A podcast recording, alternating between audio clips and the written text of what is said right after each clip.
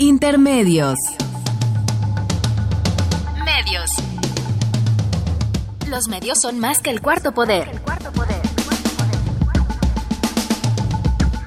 Los medios son más que el cuarto poder. Intermedios. Con Tania Rodríguez y Juan Manuel Valero. Tania Rodríguez y Juan Manuel Valero. Intermedios. Fábrica inigualable de héroes y villanos.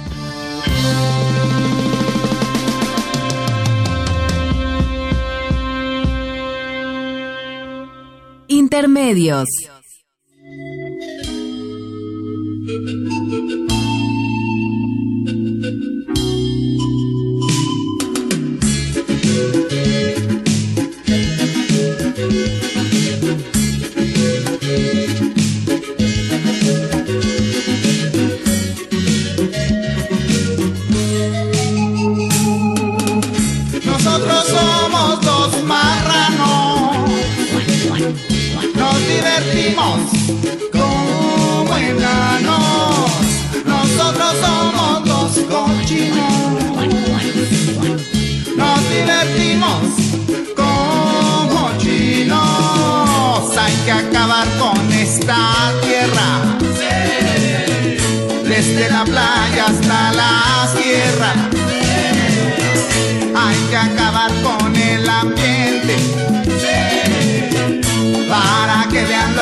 Se siente.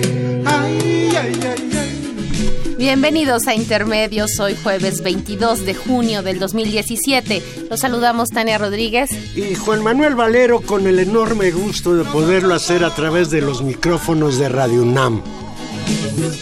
Nos divertimos como hermanos. Nosotros somos dos cochinos. Nos divertimos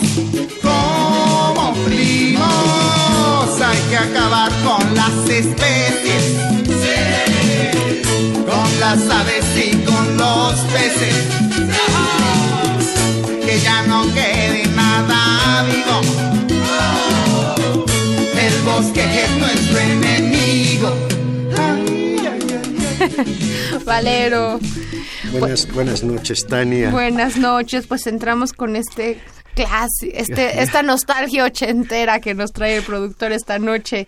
Muy, muy de los años ochentas, el personal, esta canción muy famosa. Grupo de Jalisco, Así es. de mero Jalisco. Nosotros somos los marranos, Nosotros somos los cochinos. como, como preludio a la discusión de hoy. El pasado lunes, The New York Times, este influyentísimo diario estadounidense, publicó en portada el reportaje Somos los nuevos enemigos del Estado. El espionaje a activistas y periodistas en México, escrito por Assam Ahmed y Nicole Pelrot, donde se denuncia que destacados defensores de los derechos humanos, periodistas y activistas anticorrupción de México han sido afectados por un avanzado programa de espionaje adquirido por el gobierno mexicano, que en teoría solo debe ser utilizado para investigar a criminales y terroristas. Entre los blancos del programa se encuentran abogados que investigan la desaparición de los 43 estudiantes de Ayotzinapa, eh, un economista que ayudó a redactar el proyecto de ley anticorrupción, dos de los periodistas más influyentes de México, hay que decirlo, Carlos Loret y Carmen Aristegui, eh, un, estadounidense que representa víctimas de abusos sexuales cometidos por la policía y, eh, y bueno, otra, otro grupo de periodistas también muy importante y digamos estoy leyendo en buena medida el resumen tal cual lo titula el influyente diario de New York Times. Desde 2011, se informa en este mismo reportaje, al menos tres agencias federales han gastado casi 80 millones de dólares en programas de espionaje de una empresa de origen israelí.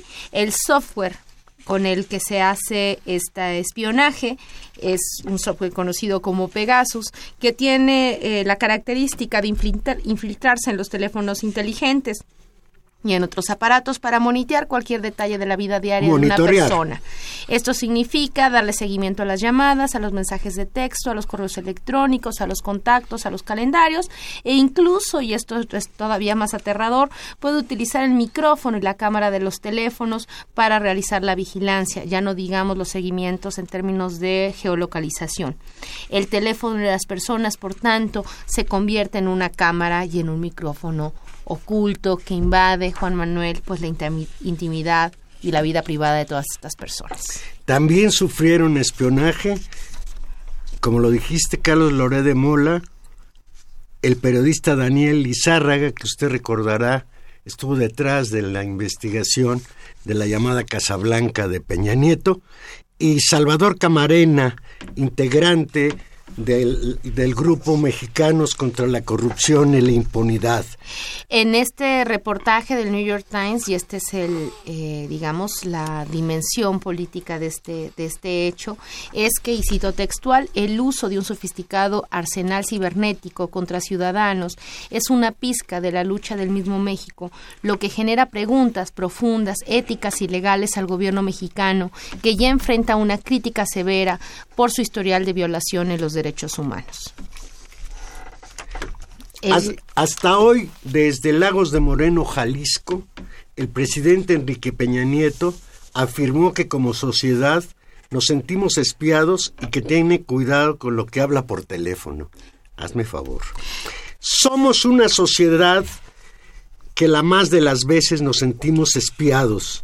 Yo mismo a veces recibo mensajes cuya fuente omite o desconozco, pero como ocurre en todo caso, soy cuidadoso en lo que hablo telefónicamente porque no faltará que alguien, o alguna vez, exhiban alguna conversación mía. Agregó, y escucha esto Tania, que mienten quienes acusan a su gobierno de espiarlos, pues es muy fácil, dijo, señalar sin tener pruebas. Leo textual a Peña Nieto, hablando hoy en Lagos de Moreno, Jalisco. Resulta muy fácil señalar y apuntar, convocar para que se señale al gobierno como una entidad que espía. Nada más falso que eso. Y algo peor, Juan Manuel, más adelante afirmó, y cito textual, espero que la PGR con celeridad pueda deslindar responsabilidades y espero, al amparo de la ley, pueda aplicarse contra aquellos que han levantado esos falsos señalamientos contra el gobierno. De este modo, Peña Nieto no solamente lanza lo que a mi parecer parece no solamente eh, la promesa de una investigación eh, menguada frente al, criterio y a, la, y a la aseveración de que no fue el gobierno quien lo espió, sino a que la ley debe aplicarse en contra que han dicho o han señalado falsos señalamientos contra el gobierno. Peña Nieto aseguró que esta tecnología este uso de la tecnología en su dimensión se ha adquirido para la seguridad interna, para generar condiciones de seguridad y que jamás ha sido utilizada para escuchar de manera ilegal a activistas, periodistas y otros personajes. Y cito textual de nueva cuenta, ninguna de las personas que se sienta agraviada puede demostrar que su vida haya sido lastimada por supuestas intervenciones. No cabe intervenir de manera ilegal la vida privada de cualquier ciudadano, eso no cabe en una democracia como la que queremos vivir en México. Por ello, condenamos cualquier intervención que se haga a la vida privada de cualquier activista y periodista y yo de todas estas aseveraciones, Juan Manuel, casi que lo único que coincido es que efectivamente no cabe en la democracia en la que quisiéramos vivir en este país, en un, en un contexto de derechos, en un contexto de respeto a la privacidad, que haya este tipo de acciones. Gravísimo lo sucedido y gravísimo en segundo, en segundo momento, me parece, el propio discurso de respuesta del gobierno mexicano. Pues es tan desafortunado este discurso de Peña Nieto que ya fue interpretado por la Red en Defensa de los Derechos Digitales, que participó en la investigación de del espionaje del gobierno contra personajes de la vida pública nacional, dicen los de Red en Defensa de los Derechos Digitales. Con estas declaraciones, Enrique Peña Nieto condena al fracaso la investigación por gobierno espía y amenaza a quienes han denunciado. Y esta creo que es la parte más grave del asunto. En lugar de ofrecer la posibilidad de investigar quién de los personeros del Estado, haciendo mal uso de estos instrumentos cibernéticos, los usa para espiar y más que espiar, amedrentar. Porque además tiene una peculiaridad el espionaje que han sufrido estas personas. Siempre estuvo relacionado con una situación de la coyuntura, el momento en que fueron hackeados sus teléfonos. En el caso de Karen Aristegui, pues es evidente que es el reportaje de la Casa Blanca de Peña Nieto. Lo que es inaudito es que también el hijo de, de Karen Aristegui, un adolescente emiliano, haya sufrido el hackeo de su teléfono celular. Y carambas, si nosotros vemos lo que declaró hoy Peña Nieto, pues sabemos con toda claridad que la Procuraduría General de la República, que es el jefe de ella es Peña Nieto, pues no va a investigar absolutamente nada. Pues y peor aún, que va a tener una postura persecutoria sobre las víctimas. Claro, e, eso, eso, eso segundo ya, ya, ya parece como el colmo eh, de la situación, pero habría que volver tal vez Juan Manuel a, algún otro elemento de la información que se da y que el gobierno mexicano no ha desmentido y que parece estar firme en todas las investigaciones periodísticas del caso, y es que el, la compañía que produce este software únicamente le vende a gobiernos. Ahí hay un primer elemento fuerte. Y está esa es una primera cosa. La segunda es que está confirmada la compra de tres instancias de gobierno de este software, la PGR, ¿no? Eh, la Sedena y el CISEN. Es decir, hay tres instancias del gobierno que pueden hacer uso o que tienen este recurso a su disposición y entonces simplemente el hecho de negar y, y el presidente puede hacer ejercicio de su de su libertad de expresión, por supuesto, y puede incluso creerlo de ese modo, pero simplemente el hecho de decir el gobierno no fue, pues se contrapone con este hecho muy concreto y técnico que está ahí en juego.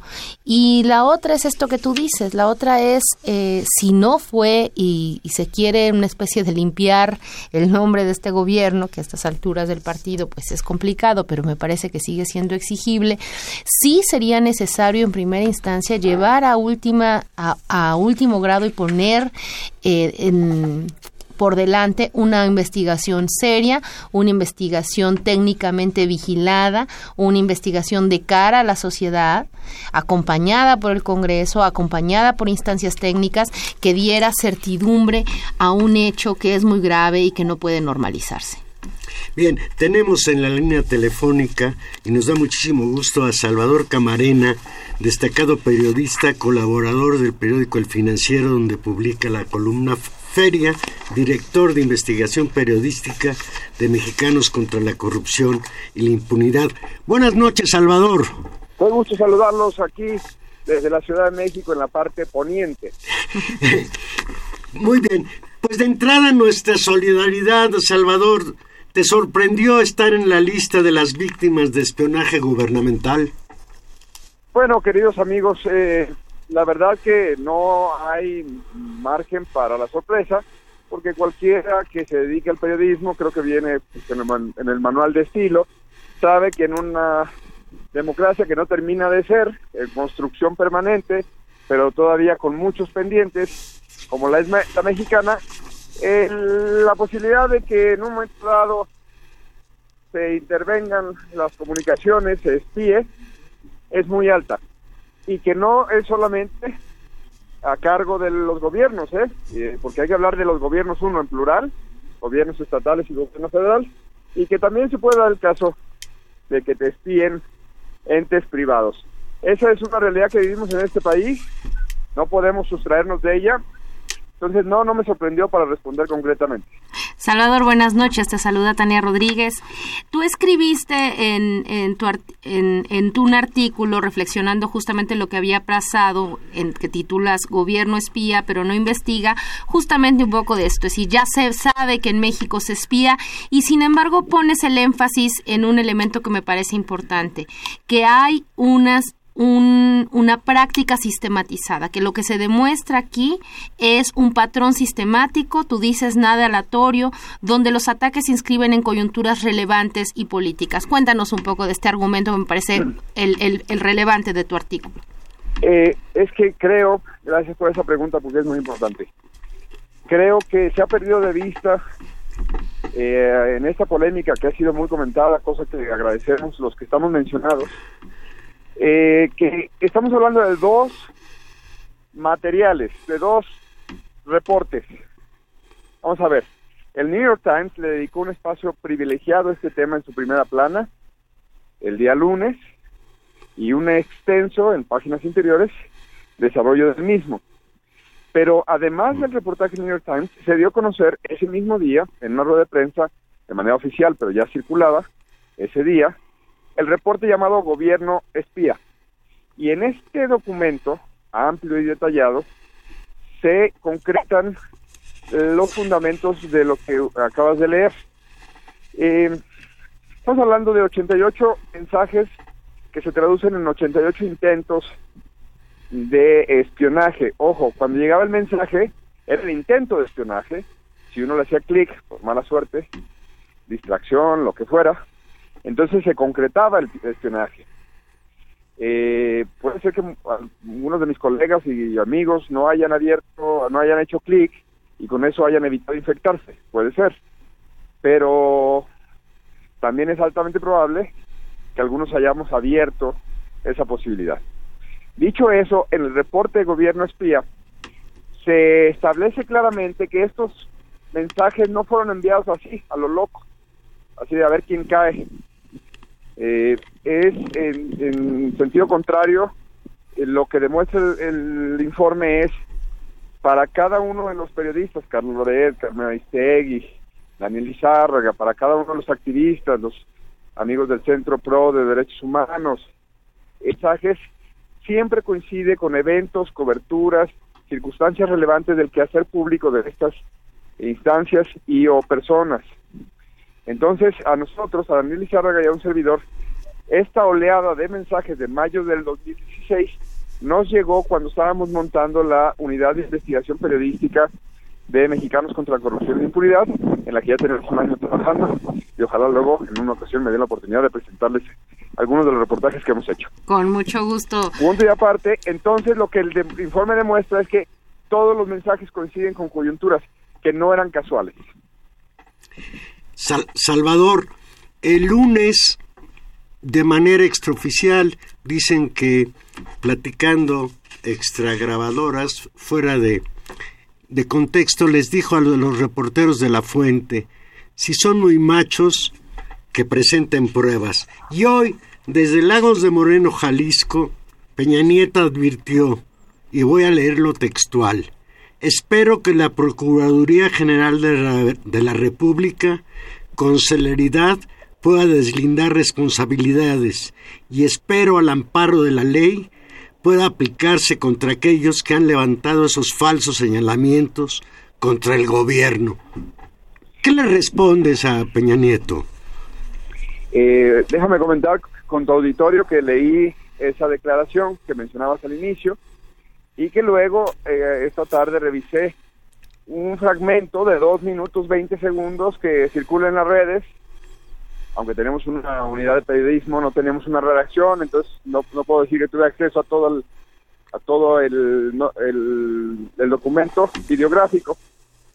Eh, en esos dos minutos 20 segundos viene, perdón porque estoy aquí caminando, viene precisamente el fragmento que acabas de leer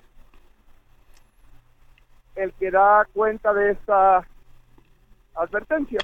Eh, pero me importa subrayar esto. Cualquiera que escuche esos dos minutos 20 segundos donde está esto que acabas de leer, va, eh, seguramente coincidir conmigo. El presidente Enrique Peña Nieto, en ese fragmento, en este discurso pronunciado allá en mi tierra, Jalisco, es plenamente consistente.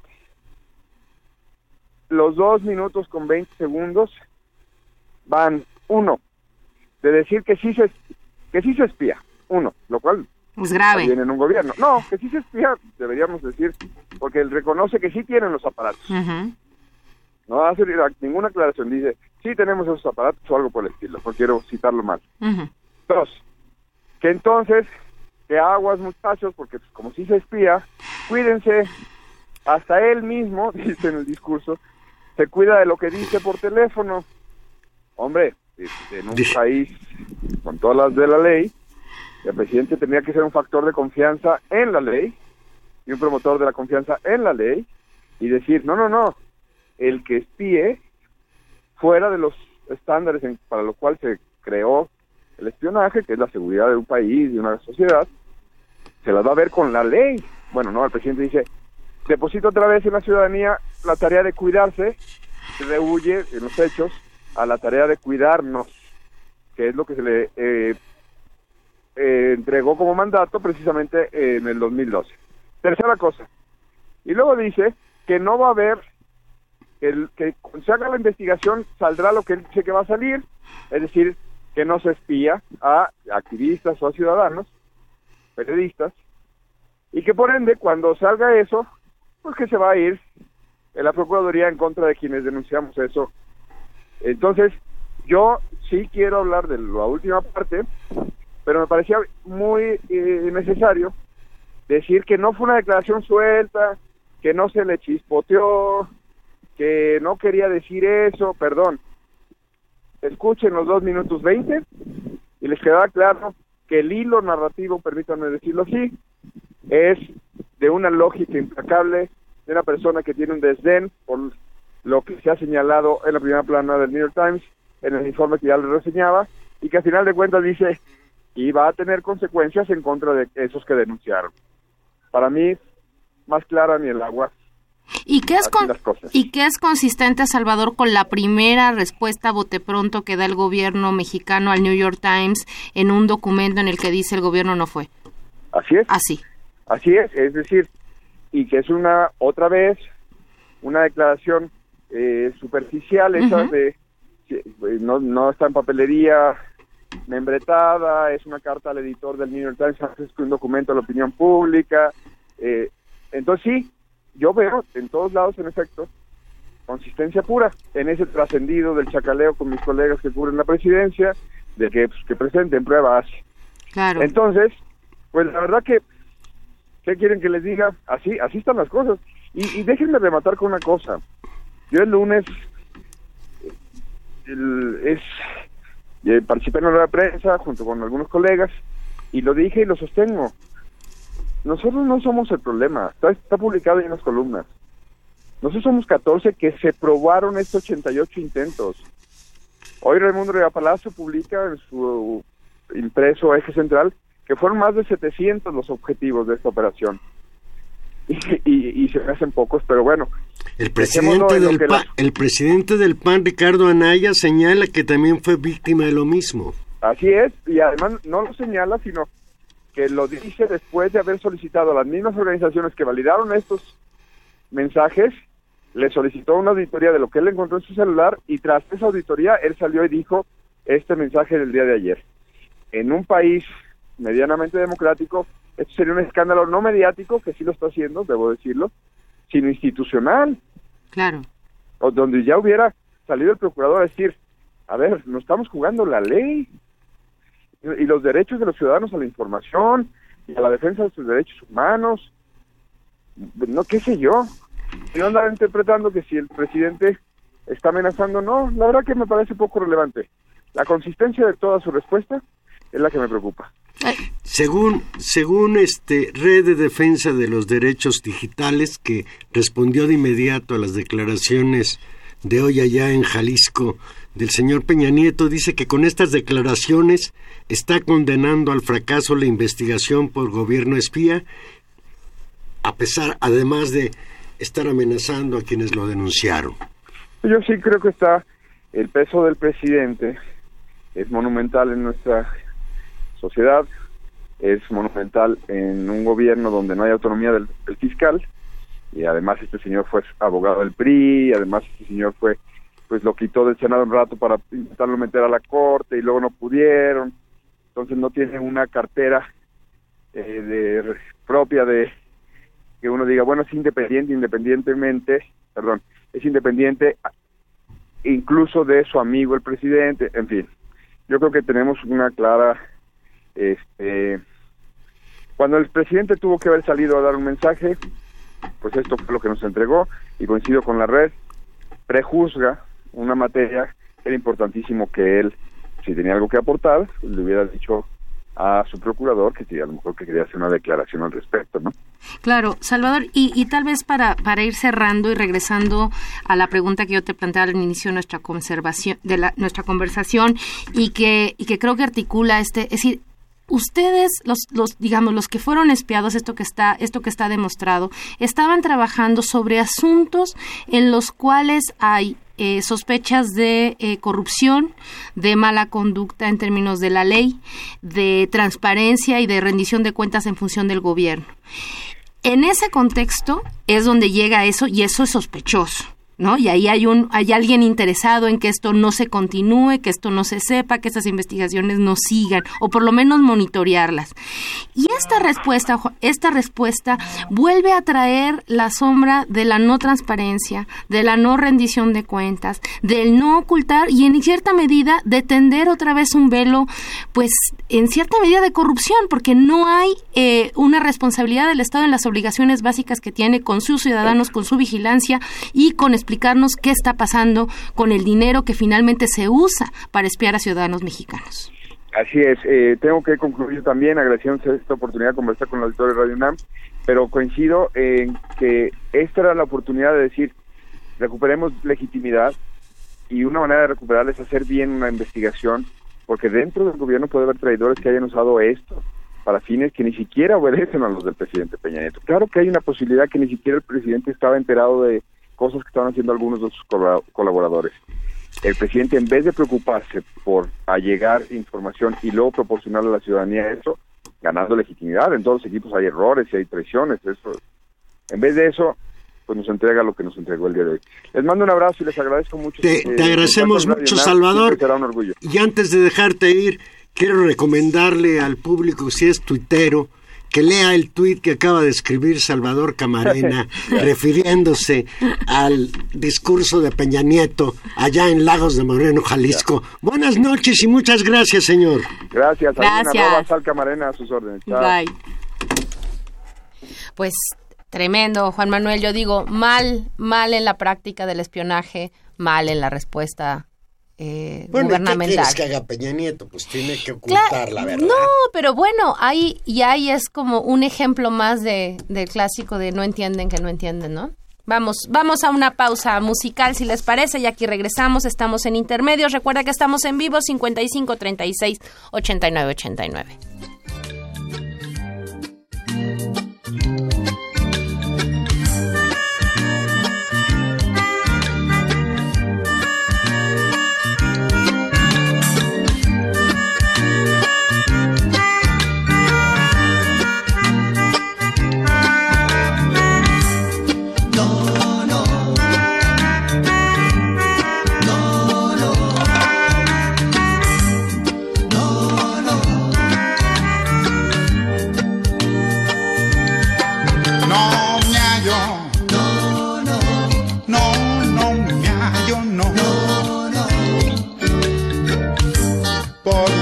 Que le hago, no me hallo.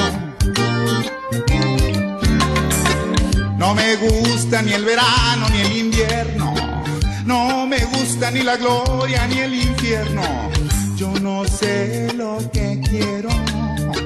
Yo no sé lo que quiero, ni en dónde, ni con quién.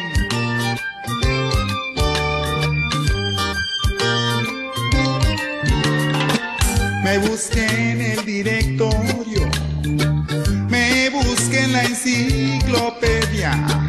me busqué en el padrón electoral, me busqué en la filosofía oriental, no me hallo.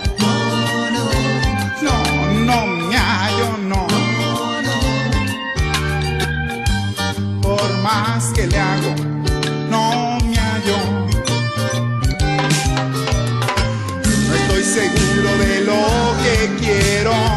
Siento que no tengo vela en este entierro. Estoy perdido y no sé qué camino me trajo hasta aquí.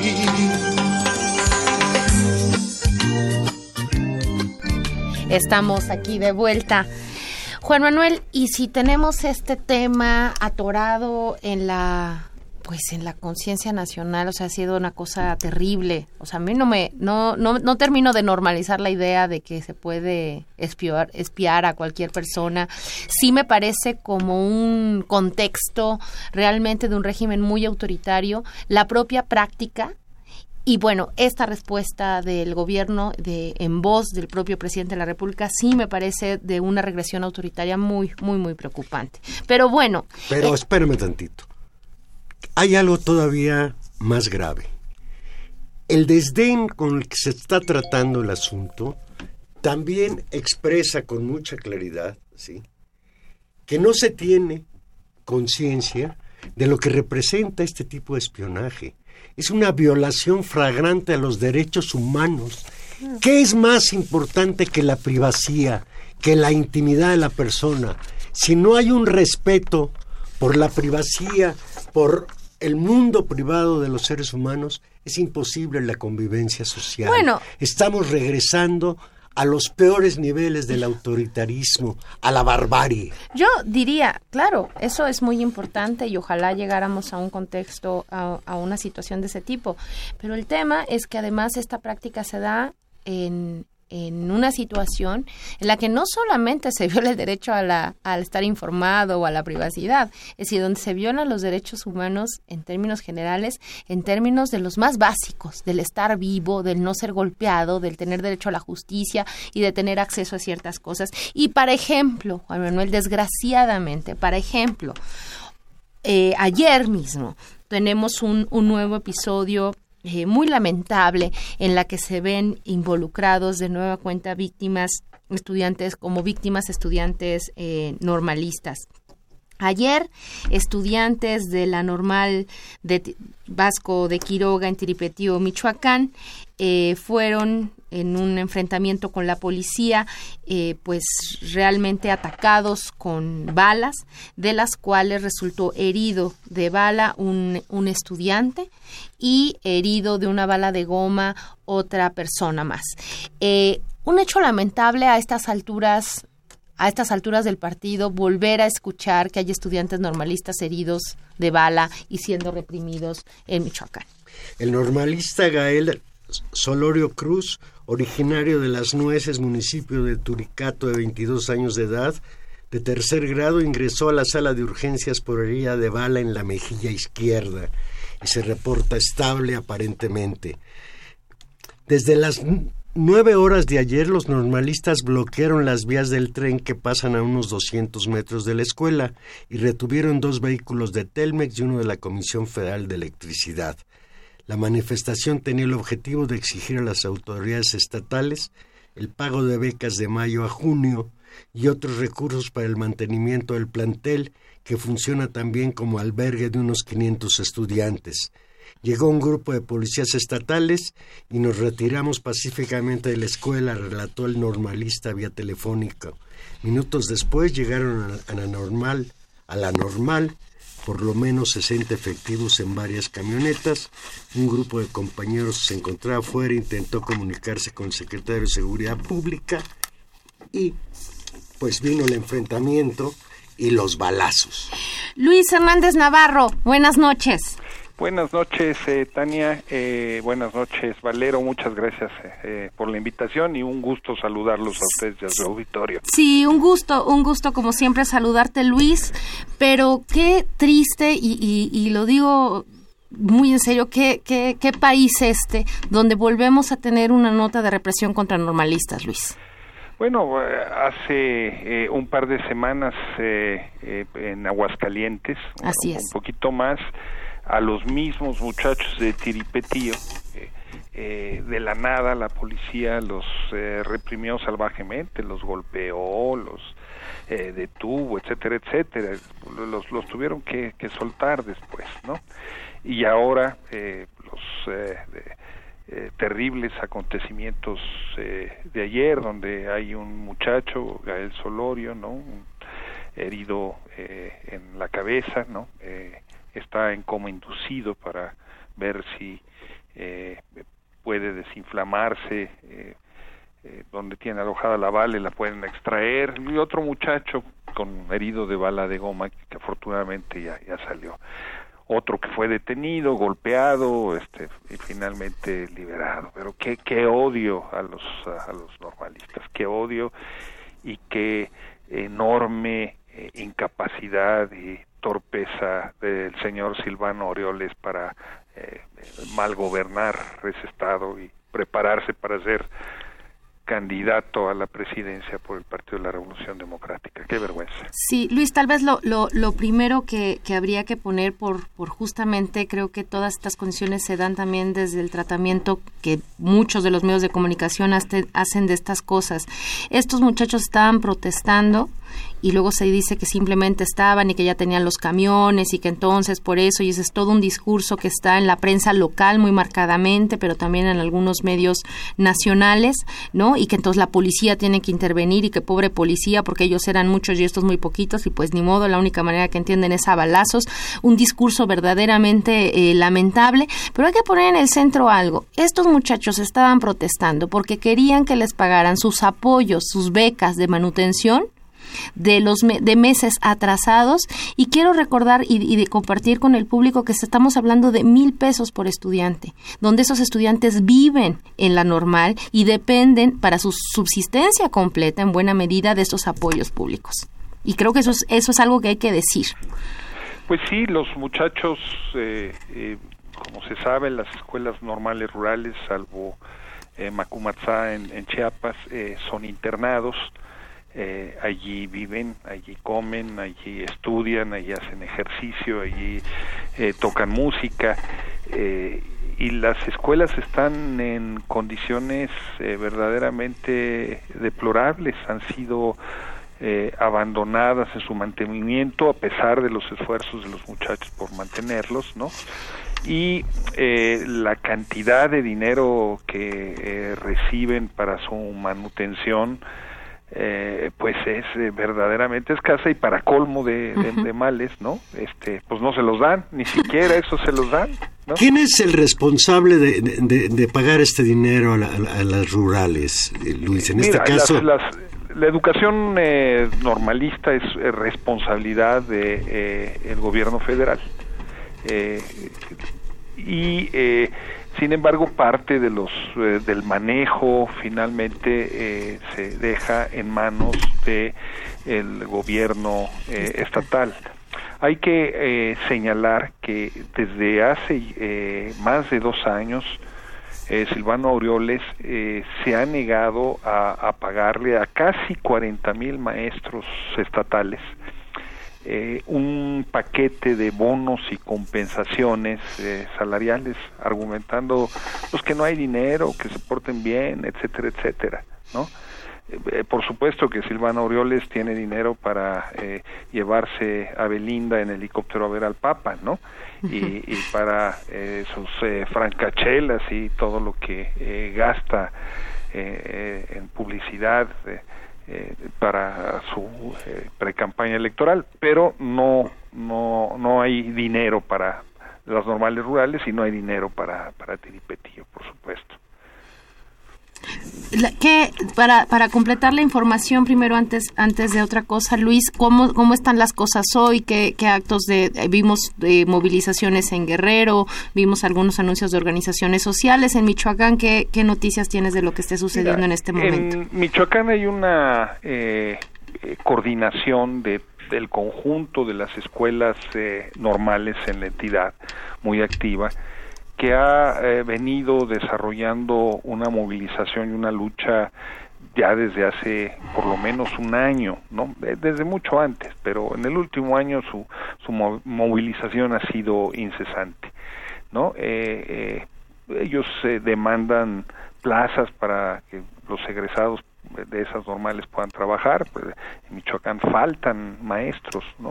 Literalmente faltan miles de maestros.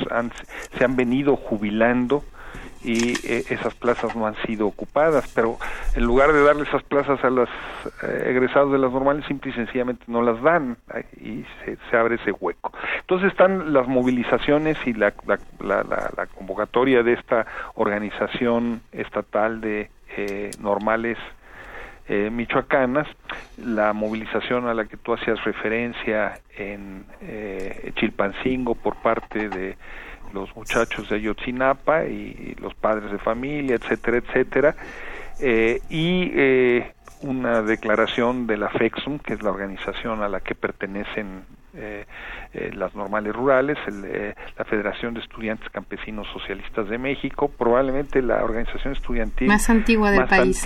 Y, y, que ha tenido un funcionamiento permanente y sigue eh, operando eh, a, lo largo del tiempo a pesar de los intentos por partirla y por fracturarla no también eh, hicieron una serie de, expresiones públicas en, solidaridad con, con los muchachos hay, quizás.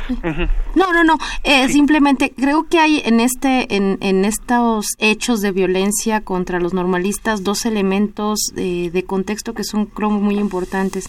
El primero es esta discusión, Luis, sobre la mal llamada reforma educativa y la decisión política desde antes incluso de los hechos lamentables de Yotzinapa, donde de nueva cuenta aparecieron las normales en la escena pública nacional como y los normalistas como un actor visible, de desaparecerlas, de, de, borrarlas, de, tener toda esta política de, de cambiar en términos de, clase el, el, acceso de quienes van a ser los maestros y de, y de esta vieja institución desde el cardenismo. Esta, este no pagarlo, este no dar presupuesto, esta reducción de la matrícula, que fue lo que desbordó la movilización justamente de las muchachas en Aguascalientes, son signos de esto. Y ese sería el primer elemento. Sí, existe una larga eh, eh, tradición de las normales rurales por, resistir eh, eh, seguir adelante, ¿no? A pesar de los ataques eh, que han recibido, casi la mitad de esas escuelas fueron desaparecidas en 1969 por Gustavo Díaz Ordaz, ¿no? Eh, y la misma normal rural de Tiripetío ha, sido permanentemente hostigada. En, en, 2012, por ejemplo, eh, el desalojo de la normal fue salvaje, eh, no, no, no estoy exagerando, ¿no? Eh, detuvieron eh, casi 170 jóvenes, seis de ellos fueron trasladados a penales de alta seguridad, además de que había centenares de, de heridos, ¿no? Pero esto fue en el 2012, pero lo mismo fue en el 2014, en el 2015 y ahora en el 2017 pues ya van dos, dos eh, eh tranquizas y eh, eh, todo efectivamente agravado en, el marco de lo que tú señalas, que es muy importante, de la reforma educativa, ¿no? Una reforma que busca y que condena a muerte al eh, normalismo en lo general y al normalismo rural en lo particular. Luis, un, hecho destacable nuevamente es que en la movilización que hubo en Aguascalientes, el discurso de odio, la criminalización de la protesta social, la sociedad, sectores de la sociedad de Aguascalientes repudiando a los normalistas empieza a tener éxito esos discursos de odio, ¿no? Estamos hablando de eh, eh, el pasado 2 de junio, más o menos, se debió de ser la fecha cuando, cuando esto sucedió, ¿no? Eh, las muchachas de la normal rural de Cañada Honda y en Aguascalientes, también con una larga tradición de lucha, eh, hace más de 80 años que existe esa escuela como una escuela internado, internado, eh, eh, de repente se enfrentaron con la decisión arbitraria de la autoridad de quitarles 20 plazas de nuevo ingreso y de convertir a esa escuela internado de eh, mujeres en una escuela mixta. Bueno, eh, imaginemos de, repente lo que significa para una mujer eh, joven, rural, las posibilidades que tiene de eh, ascenso social, ¿no? Eh, ¿Cómo, ¿Cómo le va a hacer para salir de, de su ejido, de su comunidad? Eh, si no es estudiando, pues va a tener que salir como trabajadora doméstica, va a tener que salir eh, como obrera de la maquila, etcétera, etcétera. Entonces, pues las muchachas eh, eh, pelearon tanto esas 20 plazas eh, simbólicas como el mantener esa escuela como una escuela de, de señoritas. Y la campaña de odio y de satanización que se desató en contra de ellas en Aguascalientes, pues fue de pronósticos reservados, ¿no? Uh -huh. No las bajaron eh, algunos medios de prostitutas, ¿no? Eh, literalmente, no estoy exagerando, ¿no? Sugiriendo que quién sabe qué eh, orgías organizaban al interior de la escuela, etcétera, etcétera. Eh, las eh, quisieron eh, eh, presentar como que pues en su mayoría no eran de Aguascalientes, ¿no? Cuando pues eh, eh, la escuela está es muy interesante porque Cañada Honda eh, se estableció en, en, Aguascalientes para trasladar otra escuela que estaba en Chiapas y se y se cerró y, se fue finalmente para Aguascalientes hace ya, ya, más de 80 años, ¿no? Entonces, es, esa campaña de odio efectivamente acabó permeando a los eh, eh, a ciertos sectores de la población, ¿no? Que eh, vieron en las muchachas y después en los jóvenes que eh, acudieron allí en solidaridad con sus compañeras, ¿no? Pues el mismo demonio, ¿no? Basta revisar la prensa este, de, de, de, la época. Un conductor de radio, por ejemplo, eh, llegó a decir al aire, uh -huh. un programa para jóvenes, que no era cierto eh, que eh, faltaran 46, ni siquiera sabía el nombre, ¿no? Estaba queriendo hacer referencia a la consigna de que nos faltan los 43 muchachos de Ayotzinapa que no se han eh, a, aparecido con vida. ¿No? Dice, no nos faltan 46, dice, nos, nos sobran, este, eh, casi dijo, fosas para, para enterrar a, a, a, los normalistas, ¿no? Eh, imaginemos esa, esa, esa, esa barbaridad. ¿no? En cualquier lugar eh, eh, civilizado, una, un señalamiento de esa naturaleza hubiera merecido el cese. Pero se estuvo desatando ese tipo de, de campañas que forman parte de las campañas de satanización que se han eh, desarrollado a, en contra de las normales rurales a lo largo de la historia, pero que hoy han subido de tono. Cuando las normales rurales eh, se fundaron, ¿no?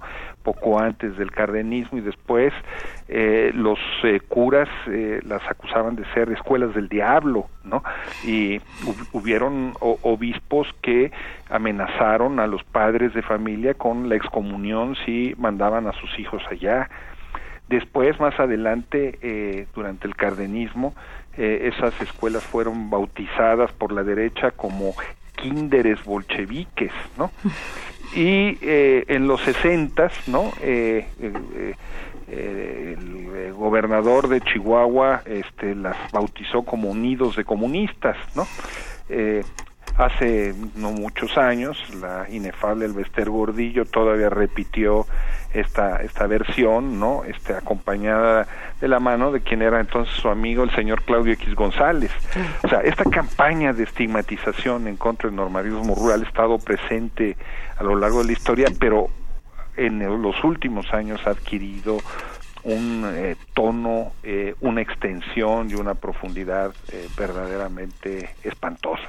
Y que no deja de, de, de, incomodar, de indignar más después justamente pues de los hechos terribles de Iguala. Luis, qué gusto saludarte. Nos ten, un, un, un, una última ah, sí. cuestión, Luis, perdón. Y lo dijo Tania ahorita. todavía no está resuelto el asunto de los 43 estudiantes normalistas de Ayotzinapa y eh, en conjugación con esto que estamos platicando, ahora el gobierno espía a los abogados, a los defensores de derechos humanos que están detrás exigiendo que nos digan de una buena vez dónde están y quién fue. ¿Qué, qué opinión tienes de esto, el espionaje contra luchadores sociales? Mira, yo creo que ese espionaje, como se ha documentado ampliamente, pues siempre ha existido. Seguramente eh, los espían a ustedes dos también y en ello no hay novedad, digamos, ¿no?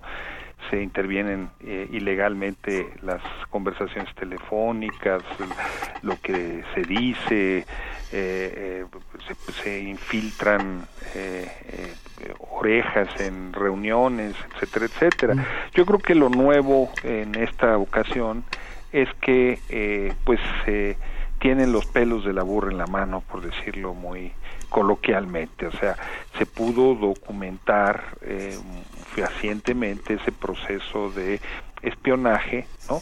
En contra de, y esto eh, pues eh, es un fenómeno muy interesante que nos debería llevar a reflexionar de periodistas de, la talla de Carmen Aristegui o defensores de derechos humanos como Mario Patrón del Centro PRO, pero también de un conjunto de eh, eh, personalidades, vamos a decirlo así, y de, hombres de la prensa estrechamente ligados al círculo de Claudio X González, ¿no? Gente que trabajan en Mexicanos contra la corrupción, etcétera, etcétera. Bueno, este siempre hemos sabido que no solamente eh, eh, espían a los activistas de izquierda. Lo interesante es este proceso de espionaje eh, contra ellos mismos, ¿no? Lo que viene a demostrar a final de cuentas que el que uno sea paranoico no quiere decir que no lo persigan, ¿verdad? Luis, pues muchísimas gracias. Lástima que de lo que platiquemos sea tan grave y tan difícil de entender este desprecio por los profesores desprecio que también nos habla muy bien del desprecio que tiene el gobierno mexicano por la educación. Así es, es una buena forma de resumirlo. Luis, un gusto saludarte, muy buenas noches. El gusto es mío, adiós. Hasta eh, luego. adiós Valero, eh, muchas gracias. Fíjate Tania, a propósito de eso, este software conocido como Pegasus no solo espía, se infiltra en los teléfonos inteligentes y otros aparatos para monitorear cualquier detalle de la vida diaria de una persona por medio de su celular, llamadas, mensajes de texto, correos electrónicos, contactos y calendarios. Incluso puede utilizar el micrófono y la cámara de teléfonos para realizar vigilancia. El teléfono de la persona vigilada se convierte en un micrófono oculto. Sí, es terrible. De terror.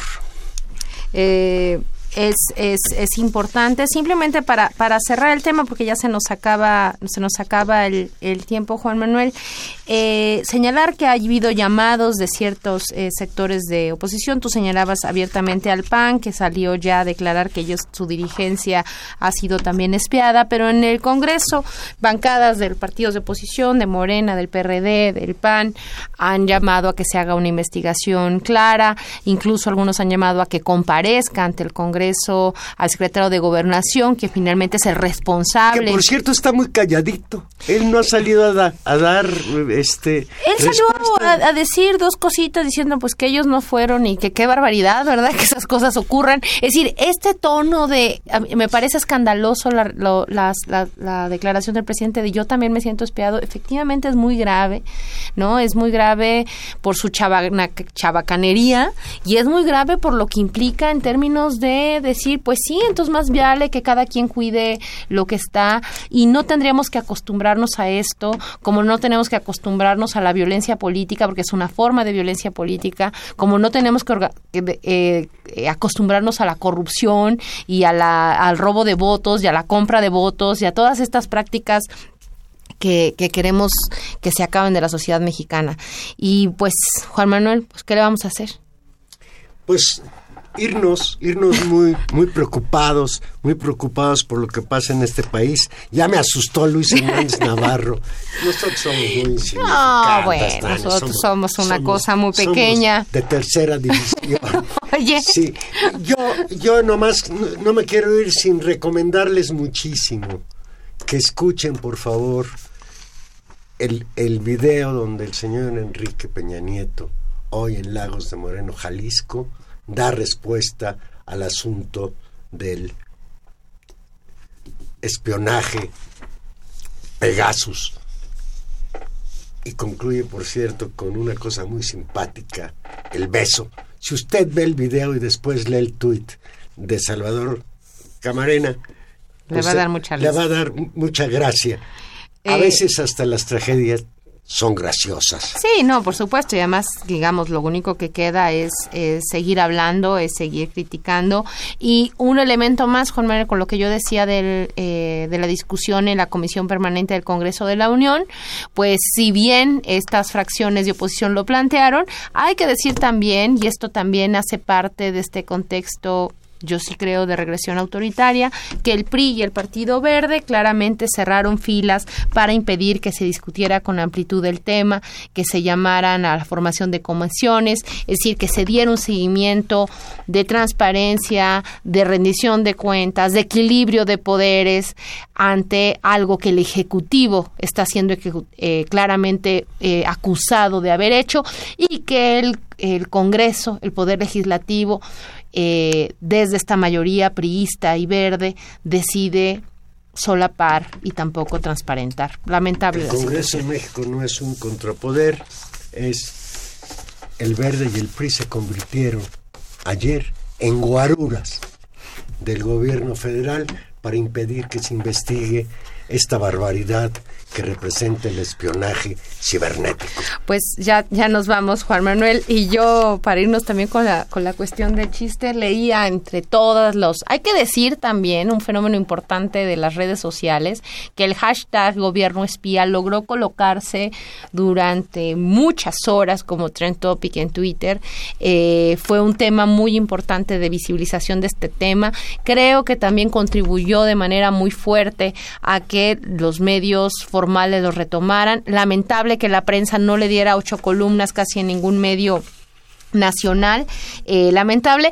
Y eh, recuerdo un tuit que me dio mucha gracia y si así estamos todos, que decía algo así como, Osorio, no encuentro mis llaves, me ayudan con eso, ¿no? Muy, muy, muy gracioso en términos de esta sociedad de la vigilancia y la Pues posibilidad no de me parece chistes. tan gracioso. Ya nos vamos. Estuvimos con ustedes en los controles técnicos don Humberto Sánchez Castrejón, en la producción Gilberto Díaz Fernández y en los micrófonos. Tania Rodríguez, nos escuchamos el próximo jueves a las 8 de la noche, aquí en Intermedios.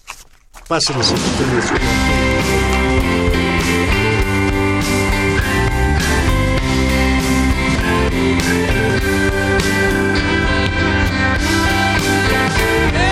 Once upon a time, you dressed so fine. Through the bumps of time, and you climb. And then you.